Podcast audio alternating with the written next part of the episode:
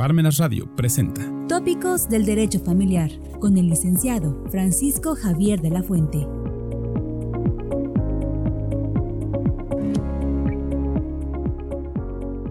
Buenas tardes. Les saluda su amigo Francisco Javier de la Fuente Linares en su programa Tópicos de Derecho Familiar, que todos los miércoles a las 3 de la tarde se transmite por este su programa Parmenas Radio. Gracias por escucharnos, gracias por estar con nosotros y por colaborar con nosotros. Realmente para nosotros es un halago que su programa esté al aire. Y esté al aire porque son temas novedosos, son temas que estamos nosotros constantemente disfrutando y comentando. Y en esta ocasión quiero hablar, cuando algunos de ustedes me van a decir, es destiempo, porque debí de haberlo hecho el pasado 13 de julio y no este día 20 de julio, en donde un día antes se había celebrado el Día Nacional del Abogado. Y no lo pude hacer porque nos encontrábamos en Jalisco, en Guadalajara, Jalisco, en donde se estaba celebrando y conmemorando el Día Nacional del Abogado. Yo quiero comentar con ustedes lo siguiente. Por principio de cuentas, comentar con todos ustedes que la abogacía cumple una función social al servicio del derecho y la justicia, siendo su objetivo esencial la convivencia social de los hombres como fuente fecunda de paz, libertad, progreso y bienestar general. Su acción no se limita al solo éxito de la causa que patrocina o de la función que cumple en el órgano jurisdiccional o en una entidad pública privada, ya que como todos nosotros, la abogacía se puede ejercer en la actividad diaria como abogado postulante, en la docencia, en la investigación, en la administración y procuración de justicia, en la administración pública, como dador de fe pública, en fin, son muchas las actividades en que el abogado o el licenciado en Derecho realiza. Es por ello que implica cumplir deberes con la comunidad, con los colegas y consigo mismo, que interesan a la propia dignidad e influyen de manera indirecta en, en el prestigio de la noble profesión de la abogacía. Por tanto, el licenciado en Derecho requiere un profundo conocimiento de la jurisprudencia, de las leyes, el procedimiento de los tribunales que se fundamentan en una tradición común de dignidad y de honor en la conducta del abogado, en la libertad de su ejercicio profesional y en un acentuado sentido de responsabilidad ante la sociedad, los clientes y los órganos jurisdiccionales. Yo quiero comentar con todos ustedes que realmente en nuestro estado existen muchas universidades y en todas ellas se tiene la carrera de licenciado en Derecho podrán decir, es que hay muchos abogados en la actualidad, ¿sí? Pero son muchas las funciones que el abogado tiende a realizar. Yo quiero que ustedes sepan que nuestra profesión es muy escarnecida y también es alabada siempre. Merece una reflexión, o mejor dicho, una aclaración. Una cosa es la abogacía y otra los abogados. ¿Por qué digo esto? porque los abogados podrán merecer en algunos casos nuestro reproche, pero la abogacía solamente debe de recibir y recibe nuestro elogio. ¿Por qué? Porque es aquella profesión que aboga por los demás. Decían algunas religiones que el abogado es tanto así como dice Dios, Jesús dijo, te mandaré la tierra a salvar vidas, pero te quitaré las alas para que nadie sospeche. Y todos ellos te llamarán abogado.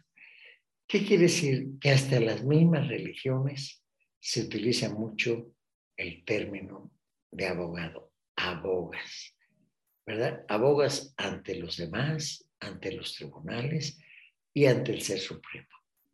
Ese es importante. Yo quiero comentar que el 12 de julio, cuando se festejó el Día de los Abogados, yo me permití enviarles un mensaje aún desde Guadalajara, Jalisco. Y comentaba lo siguiente.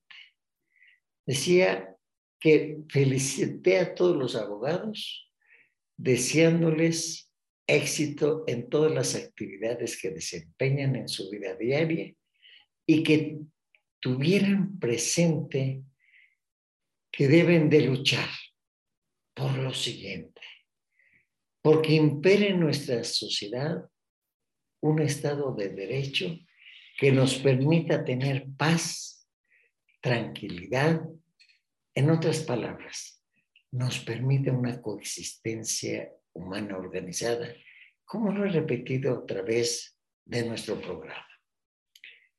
Porque impere la justicia aún en contra del derecho. Muchas veces se dice que el derecho no es lo justo, el tirano, el dictador, no es justo. Y sin embargo, se sustenta en un conjunto de normas que van aún en contra del mismo ser humano, coartándole sus derechos humanos y sus libertades. También se debe luchar por atender a los grupos vulnerables, como lo son mujeres, niños, niñas, adolescentes incapacitados, personas de la tercera edad y porque termine la corrupción. Es para nosotros un deber esencial proteger a los más vulnerables, proteger a los más desvalidos, para que nosotros tengamos presente que cuando veamos una gente que pretende un lucro a una gente que pretende defender sus derechos, nos vayamos por las, la lucha por las clases más menesterosas, las clases que necesitan de nosotros. También se debe luchar porque los actos de gobierno se ajusten a la norma constitucional y no se cometan abusos de poder. Hemos visto cómo a veces nuestras autoridades una vez que son elegidas, pues abusan y ejercen el derecho, ¿verdad?, en beneficio propio. Y eso no es posible. Deben ajustarse sus normas, sus actos al principio de la legalidad. La autoridad debe hacer todo aquello que la ley le mandata. Y el individuo, la persona, puede hacer todo aquello que la ley no le prohíba. También se debe luchar porque se respeten los derechos humanos, por fortalecer a la familia, base de nuestra sociedad y del Estado moderno. Ustedes saben que nuestro programa está enfocado principalmente a fortalecer la familia, no disolverla, no desintegrarla, fortalecerla. ¿Para qué? Para que hagamos una sociedad estable y un Estado moderno, pues que luche y tengamos todos los mínimos de bienestar social. Otra cosa por la que debe luchar y debemos luchar es porque vivamos en una democracia verdadera y plural. Que el poder no lo consideren un grupo, un partido, una clase, sino el poder realmente sea por todos aquellos que realmente nos representen y sirvan al pueblo, no se sirvan de él. También por ajustar nuestros actos al decálogo del abogado, que no quisiera repetir, pero que todos ustedes lo conocen. Esto fue lo que su servidor manifestó el día del abogado. Les comentaba yo que estaban en Guadalajara, Jalisco, porque su servidor es delegado del Estado del Instituto Nacional para la Celebración del Día del Abogado. Y quiero comentarles por qué en esa ocasión, y como todos los años, se celebró el 61 aniversario de la celebración del Día del Abogado. Y en esta ocasión se tuvo como premiados a las siguientes personalidades de aquí de Puebla. Abogados que recibieron su diploma y recibieron también su medalla. Ellos fueron la magistrada Margarita Galloso Ponce, magistrada de la Sala Unitaria especializada en asuntos de justicia para adolescentes. La magistrada Rosa María Temblador Vidrio, que es magistrada del Tribunal Colegiado en materia civil del sexto circuito. El abogado y maestro en Derecho José Francisco de la Fuente Flores, quien es juez del registro del Estado Civil de las personas en la ciudad de Puebla. Los dos, las dos primeras magistradas por su labor en la Administración de Justicia. El tercero de los nombrados. El maestro por su labor en la administración pública. También lo recibió el licenciado Gustavo Cajica Lozada, Lozada. Ustedes saben, maestro de la Escuela Libre de Derecho y un prestigiado abogado, doctor en Derecho. Él es eh, catedrático de la Escuela Libre de Derecho y muy prestigiado por su imprenta y la elaboración de los códigos actuales de procedimientos civiles, civiles, penales, etcétera. No solamente de Puebla, sino de Tlaxcala. También el licenciado Juan Rangel Zapata, quien ha tenido ya más de 61 años también dando clases desde la Benemérita Universidad Autónoma de Puebla. Quiero comentarles, él fue mi maestro, mi maestro en el año de 1967, cuando él comenzó desde el año de 1961 como maestro. Y sigue dando clases en la Escuela Libre de Derecho. Bien, él, todos ellos han sido catedráticos universitarios. Y también el licenciado José Díaz Limón, que por razones de salud no pudo acudir a recibir su presea y que nosotros lo hicimos en su nombre. Pero algo muy especial que nosotros, a iniciativa de nosotros, se recibió. Un homenaje que nacionalmente se hizo post-mortem a la abogada Cecilia Monzón Pérez. Ella fue una destacada abogada, ¿verdad? Defensora de los derechos humanos y en especial de la mujer. Recién, pues recién fallecida y que de todos nosotros saben que fue muerta trágicamente. Entonces, estas situaciones recibieron un homenaje y la licenciada Monzón recibió un homenaje post-mortem. Ahí en Guadalajara se le hizo un especial reconocimiento e incluso se pasó un video que su hermana Elena Monzón Pérez manifestó a todos los abogados de la República Mexicana. Quiero comentarles que todo esto de verdad a nosotros nos fue, nos hizo pues una satisfacción de que abogados poblanos estuvieran pues este, premiados. Bien, pero el festejo del abogado no terminó ahí. Me van a decir, oiga, abogado, usted está hablando de eso. Pues sí, tengo que hablar de esta hermosa profesión del abogado.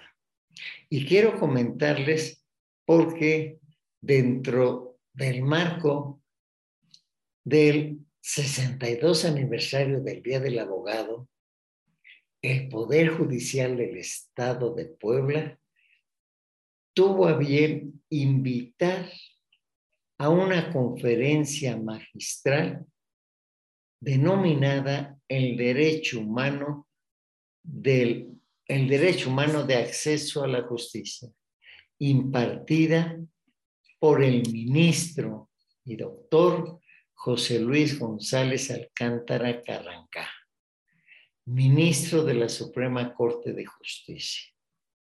Él, en el centro de convenciones, dictó ante un foro de abogados en donde se encontraban magistrados federales, estatales, de la administración, magistrados encargados de la justicia administrativa, de los tribunales fiscales, fiscales, también abogados, colegios, instituciones de educación superior que tienen la abogacía.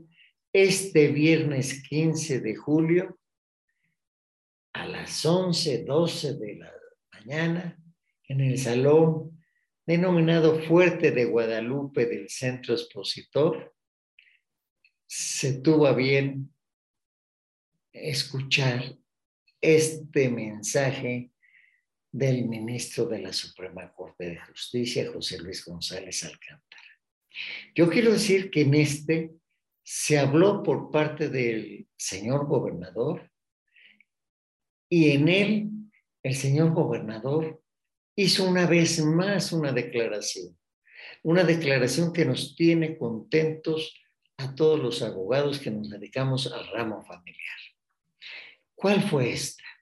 En principio, que no quite el dedo del renglón de darle un impulso verdadero al Poder Judicial, creando otros 10 distritos judiciales, es decir, de 22 que son a subirlo a 32 distritos judiciales.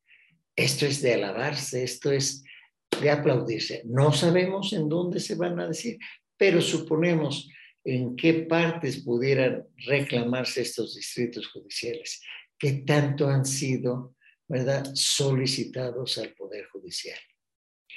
Entonces, se nos habló de él por parte del señor gobernador. ¿verdad? El licenciado Barbosa. Pero también habló de otra cosa, que iba a modificar e iba a tratar de impulsar la justicia familiar. ¿Y esto cómo? Pues reformando también las leyes sustantivas, tanto en el Código Civil como en el Código Familiar. Nosotros, como miembros del Instituto Poblano del Derecho Familiar, deseamos que esta situación de que habló el señor gobernador, pues tenga bien separar ya la materia civil de la familiar. ¿Por qué? Porque aunado a lo manifestado por el señor gobernador, también nuestro presidente del Tribunal Superior de Justicia, el magistrado Héctor Sánchez Sánchez, nos habló y nos manifestó del el gran avance que Puebla ha tenido en esta materia. Sabemos nosotros que son muchos los logros que se han, que se han tenido de dos años a la fecha. Y estos dos años han sido un fuerte impulso a la justicia familiar. En principio, al crearse nuevos jueces, jueces auxiliares. Otro de los aspectos importantes de justicia familiar es las medidas de protección para los grupos vulnerables y para las mujeres que tengan violencia familiar. Esto es impartirles justicia que nosotros llamamos justicia 24/7. Y también hacer más accesible, ¿verdad? Y más ágil la justicia familiar, que es los juicios de oralidad, los juicios sumarios de oralidad familiar. Y en eso, en cuatro aspectos importantes que yo espero muy pronto sean los demás. Divorcios incausados, alimentos, guarda custodia y visita y correspondencia. En estos nosotros hemos tenido grandes avances. Un aplauso a ello, ¿verdad? Y seguimos porque no nos estamos quedando. ¿Por qué?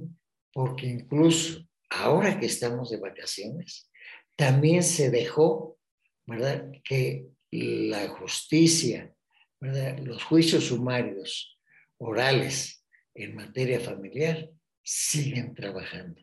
Ya no solamente en Puebla, como todos nosotros sabemos, sino también en Cholula, ¿verdad? En San Pedro, en el Distrito Judicial de Cholula, muy próximo en otros distritos judiciales, lo cual nos da mucho gusto, porque todos los abogados van a estar muy gustosos de que se nos esté dando este tipo de recursos que hagan el cumplimiento a la justicia pronta y expedita. Pero no solamente eso. Fíjense, habló el señor gobernador, habló el presidente, ¿verdad?, del Tribunal Superior de Justicia, pero también el ministro Juan Luis González Alcántara Carancá, él nos habló y felicitó.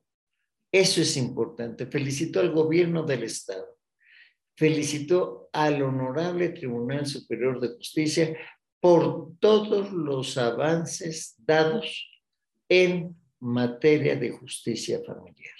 Y esto nos da una gran esperanza, que la Corte, que había dado un plazo para que el Congreso de la Unión, ¿verdad?, diera pauta al Código Nacional de Procedimientos civiles y familiares pudiera tener una prórroga para que se analizara adecuadamente.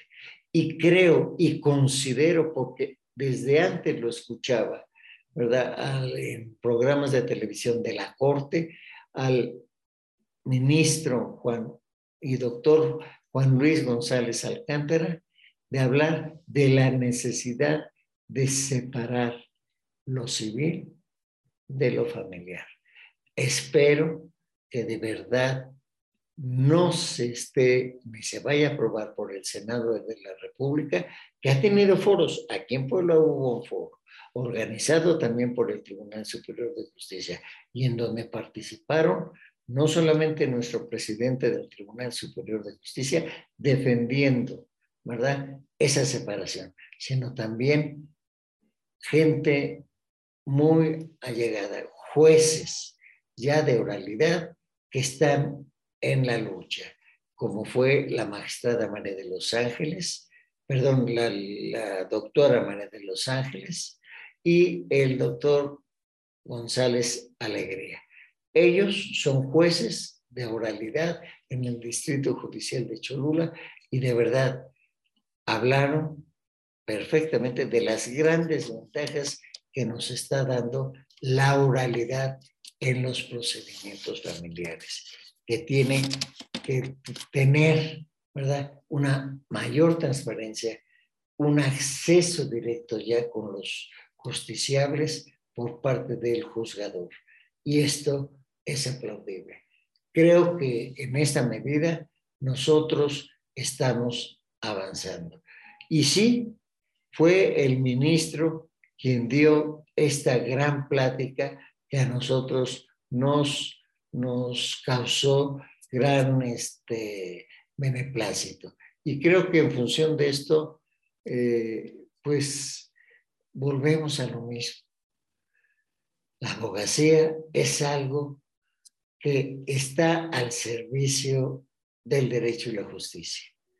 Es el abogado el que tiene su encomienda de velar porque los actos de los individuos se ajusten a la norma, pero a la norma jurídica, a la norma, ¿verdad?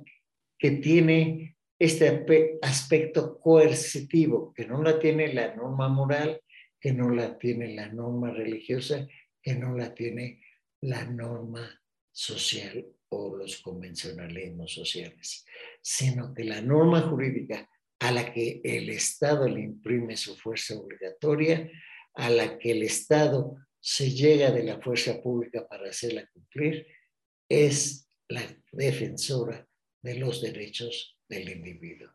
Es por ello que en esta ocasión quise referirme, ¿verdad?, a lo que es la abogacía, a lo que significó el pasado 12 de julio, Día del Abogado. Por su atención, les agradezco mucho que me hayan escuchado y que eh, me entiendan que aun cuando son tópicos del derecho familiar, es la abogacía nuestra profesión y tenemos que defenderla para todos los abogados. Muchas gracias y nos vemos el próximo miércoles. Agradezco a todos ustedes su participación en todas nuestras eh, pláticas. Gracias. Hasta luego. Almenas Radio presentó Tópicos del Derecho Familiar